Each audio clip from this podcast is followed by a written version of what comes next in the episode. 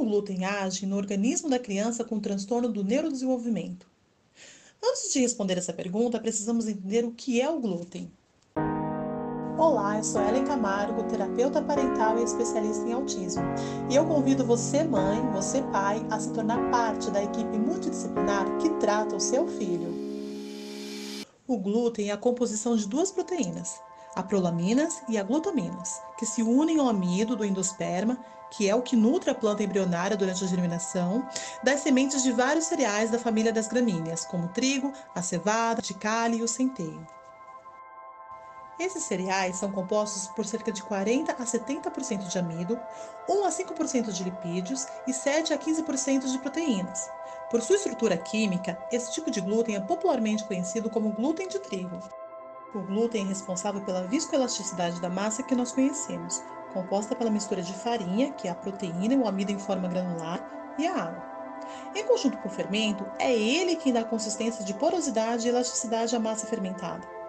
A maioria das pessoas associa a questão de sensibilidade ao glúten com problemas digestivos, tais como a doença celíaca e síndrome do intestino irritável.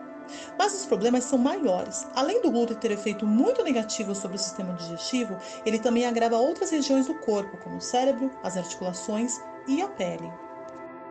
Cerca de 81% da população mundial possui sensibilidade ao glúten. Isso significa que o organismo da pessoa produz anticorpos contra os seus derivados.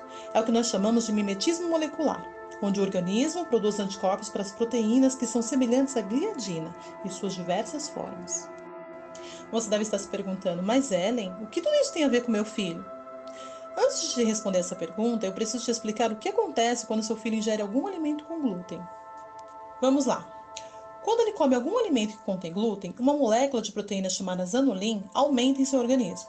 A zanulin funciona como um ponteiro em ambos os intestinos e na barreira hematoencefálica. Quanto mais zanulin no intestino do seu filho, mais permeáveis as células intestinais ficam e o risco de desenvolver a síndrome do intestino permeável aumenta. Altos níveis de zanulin soltam as junções apertadas do epitélio das células sanguíneas do seu filho. Isso permite com que as toxinas e as outras moléculas deslizem através das barreiras hematoencefálicas. Quando a barreira hematoencefálica é permeável, ela ativa uma resposta inflamatória no cérebro. Isso significa que essa proteína causa uma inflamação no cérebro do seu filho. O cérebro em si não sente dor. Então, a inflamação crônica é diagnosticada com sintomas, como confusão mental, processamento mental lento, ansiedade, depressão, distúrbios emocionais, etc. Ao longo do tempo, um cérebro que é cronicamente inflamado leva a doenças neurodegenerativas, como a demência, a doença de Alzheimer, a doença de Parkinson, assim por diante. Ellen, você está me dizendo que o meu filho, por comer glúten, pode desenvolver Alzheimer, Parkinson, demência? Sim, é o que eu estou dizendo. E não somente o seu filho, mas qualquer pessoa da sua família pode desenvolver essas doenças neurodegenerativas, inclusive você. O glutamato descarboxilase, ou GAD, é uma enzima que ajuda a metabolizar o glutamato e é fundamental para a produção de energia das principais regiões do cérebro. As pessoas com anticorpos GAD muitas vezes formam ataxia cerebelar, que os torna incapazes de manter o equilíbrio e tem uma má coordenação. Sabe aquela criança desastrada? O problema pode estar no que ela come. Além disso tudo, o glúten vicia. Quando metabolizado, o glúten produz dois opiáceos, o gluteomorfin e o prodinorfin. Esses dois opiáceos têm um efeito viciante e eles podem levar a vícios alimentares de açúcar e carboidratos contendo glúten. Só quem já tentou sabe como é difícil tirar esses alimentos do cardápio. Agora eu vou te responder a pergunta que você me fez lá atrás. O que tudo isso tem a ver com seu filho? Uma criança que possui sensibilidade ao glúten, uma criança com autismo, por exemplo, estará constantemente acionando suas glândulas suprarrenais para bombear os hormônios do estresse, toda vez que ela consumiu glúten. O sistema imunológico dela também tem que se intensificar e entrar em modo inflamatório, que utiliza uma grande quantidade de recursos vitais. E isso sobrecarrega o corpo da criança de matérias-primas, e ele fica configurado por exaustão adrenal e fadiga crônica. Em outras palavras, seu filho, após consumir alimentos com glúten, pode apresentar um comportamento de estresse, irritabilidade, agitação, estereotipado, exaustão e até fadiga. Sabe aquela criança que não faz nada durante o dia e vive cansada, irritada, estressada e respondona? Alguma semelhança com o comportamento do seu filho? Entendi, Ellie, mas o que eu devo fazer?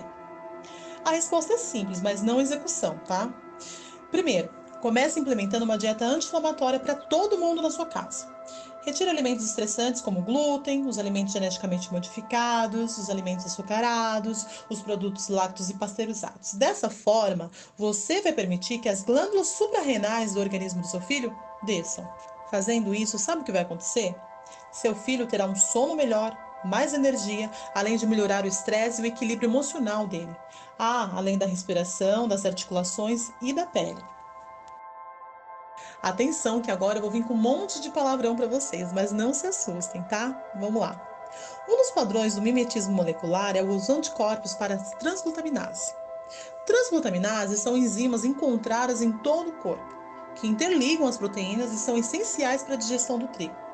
Quando o corpo forma uma resposta de imunidade para as moléculas de glúten, muitas vezes ele também cria sensibilidade à molécula de transglutaminase.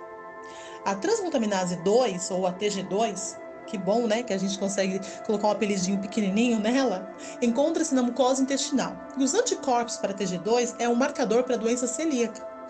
A TG2 é também um marcador conhecido para osteoartrite. Essa é uma das razões porque as pessoas com sensibilidade ao glúten também têm degeneração avançada de suas colunas.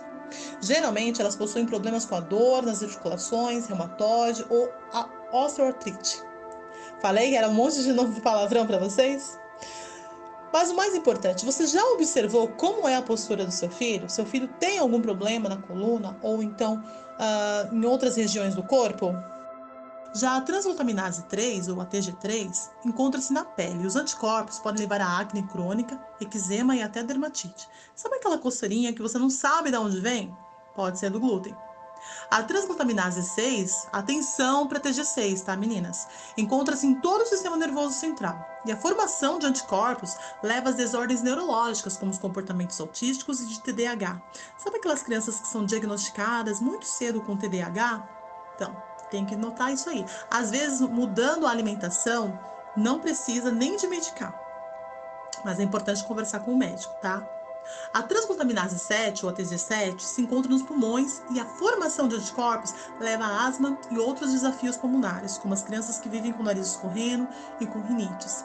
Eu posso contar aqui um, um, uma experiência própria.